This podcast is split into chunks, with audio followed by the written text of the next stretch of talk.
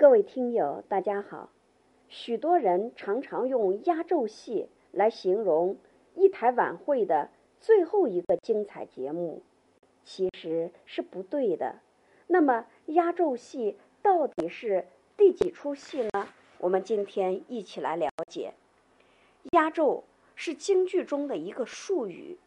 京剧一场戏要分为五出，分别叫做开锣戏。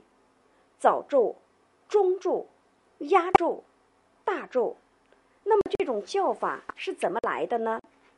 原来，过去的剧本通常都是写在长卷上，长卷的底部都有木轴，因此最后一出戏离木轴最近，所以被称为大奏。倒数第二场戏，因为在大奏之前。所以被称为压轴，中间的戏被称为中轴，最前面的戏被称为早轴。因而不难看出，戏剧的演出顺序就是用画轴的每一个位置的名称来代替的。整出戏就好比是一幅画卷一样。